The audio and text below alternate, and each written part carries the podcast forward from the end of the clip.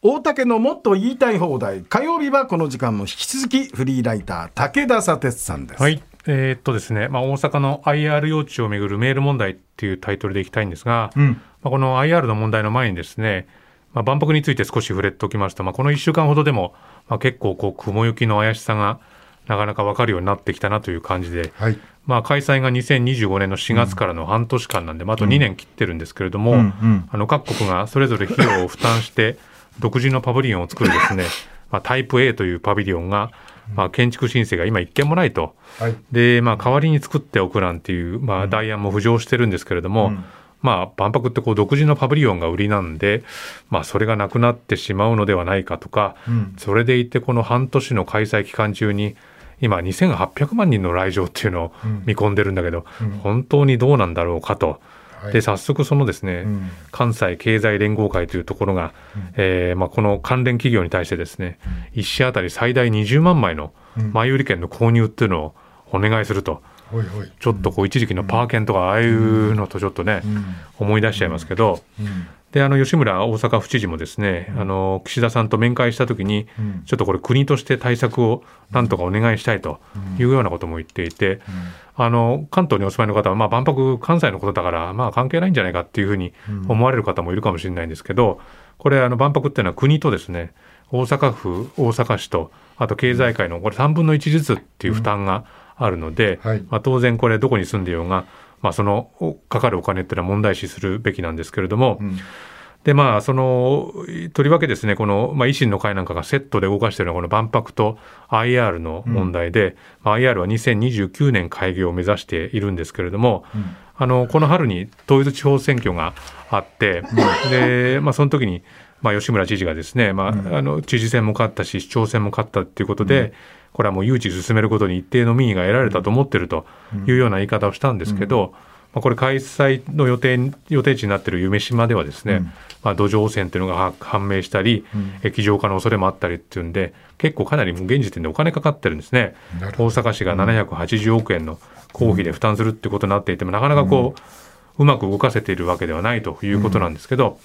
でまあ、この本題がですね、まあ、今取り沙汰されているのがこの大阪 IR メール不本在問題、まあ、つまり存在しなかったっていうことがまあ議論になっていてこれどういうことかというとですね、この大阪の IR の用地をめぐる賃料の鑑定をめぐってですね、これまであの大阪港湾局というところが存在しませんと言っていたメールのですね、198通っていうのが実は存在しましたというのが今問題になってるんですね。うん。まあ、これどういうことかと言いますと2019年から2021年にかけてですね、不動産の鑑定業者と大阪市の内部でやり取りしたメールっていうのが、まあ、これまでですねこの大阪の港湾局がないと、まあ、そういうやり取りしたことはやり取りしたものはもう残ってないですというふうに言ってたんですけれども、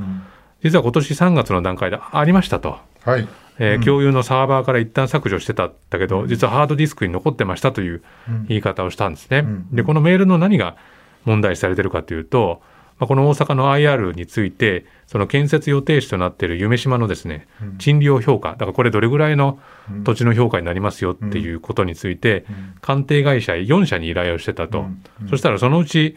3社がですね、あの1平方メートルあたり月額428円ですっていう、同じ数値をうん。出してきたんですね。同じ数値ってこれどういうことなんだろうかって当然こう疑問に思うわけですけど、はい。なんでそれってどういうやり取りがあったんですか？ということを聞いたらば、いやちょっともう残ってないんで分かんないですっていう言い方をした。でも実はあったと。うん。でこれはもう3月の時点で分かってたんで、その時点で分かってれば議論できたはずなんですけど、でさっきも言いましたけど4月に選挙ありましたね。うん。うん。大阪の市長選とはいか府知事選、うんこれまあ選挙前に分かってたのにそれ、もしかしたらそれ隠してたんじゃないのかっていうふうに当然言われても仕方ないわけですね。はい。でしかもこの賃料評価についてですね、この IR 事業はまあ国内で今実績もないですし、この評価上考慮することは適切ではないと、うんつまり IR 事業は考慮外っていうことで算定されたと。つまりそれに考えないであの値段を評価をしてくださいっていうことを実はお願いしてたんじゃないかと。だから本当はもっとお金かかるのにこう安く決められたんじゃないかというような考え方とか。つまりまあ今になって出てきてるんでうん。ちょっとどういうやり取りだったのかっていうのがいまいち分かんなくなってきてるんですね。はい。で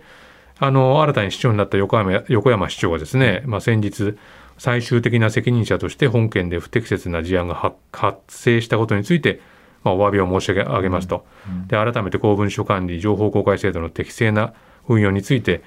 えー、全市で、えー、徹底するように周知したと。ただ、まあ、メールに、あの価格とか条件を示す内容はなかったんで、これまでの説明に齟齬はないというような言い方をしていて、ちょっと まあ現状のままだと不透明な感じだなということなんですね。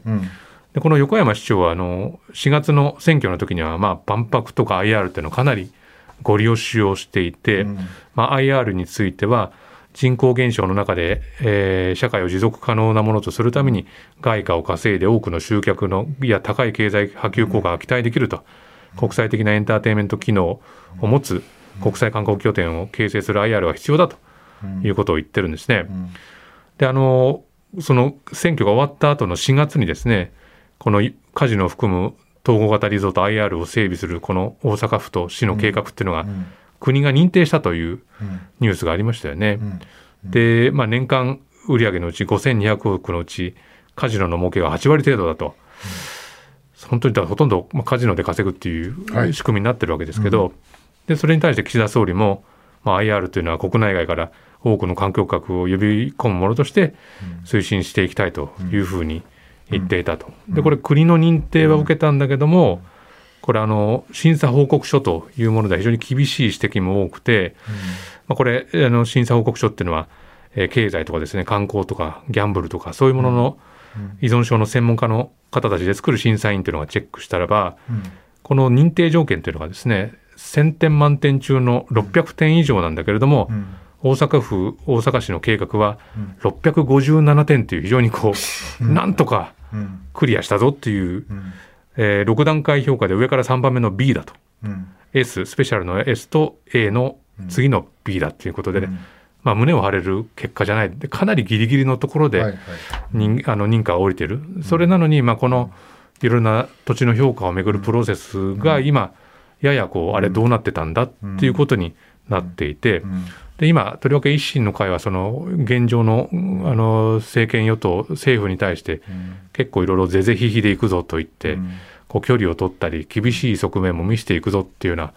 ことがある種評価されたりもしているわけですけど、でも結局、この万博とか IR、先ほどその万博、吉村知事が、まあ、岸田さんにちょっと国としてどうにか対応できないかというふうに言ってるし、この IR っていうのも同じように、まあ、国頼みになってるわけですよね。でこの間ずっと維新がそのまあ万博と IR っていうのをすごく切り札にしてきて、どうもこの両方が今ぐらついているっていう状況にあるので、これやはり厳しくチェックしていかないといけないし、まあ、当然その万博先ほど話したようにこれ別に関西だけの問題じゃなくて全体で見ていかないとどうなのかなっていうところもあるのでどうもこのこの数ヶ月でね万博も IR も。まあ元からこれ本当にこれこれで設けられるのかとかいろんな課題が山積してましたけどどうもこう始まってもないのに海が出てきたというかねそういう感覚を持たざるを得ないですけどね。あっの万博の方だけど50のパビリオンっていうのは、えーうん、これこう今2年ちょっと前ぐらいですか？もう2年切ってるってことですね。2年切ってて、うん、それで50のパビリオンを、えー、えー、その国々が建てる金がないの、計画もないの、計画はあるの、金は計画がでどれだけ全部出てるかは分からないですけど、うん、計画が出てきているっていうことは分かっていて、でもそれを、うん、まあ、非常に複雑な作りになりますから、はい、今、建設業界人、人材不足だし、資材も高騰してるんで、うちがやりますっていうところがなかなか出てこないんで、あなるほど。そうすると、もう、今、時間がどんどんどんどんなくなってくる中で、じゃあ、早くやらないと当然、凝ったものっていうのは作れなくなるわけなんで、じゃあパビリオンが売り物の、ええ。結構な位置を占めますよね。そうです。パブリオンの中でもタイプ A、B、C っていうのがあって、うん、B とか C っていうのは、ある種日本側が立てて、こう引き渡したりとかですね、共同使用したりするものなんですけど、このタイプ A っていうのが、それぞれがこう費用を負担して独自に作るものなんで、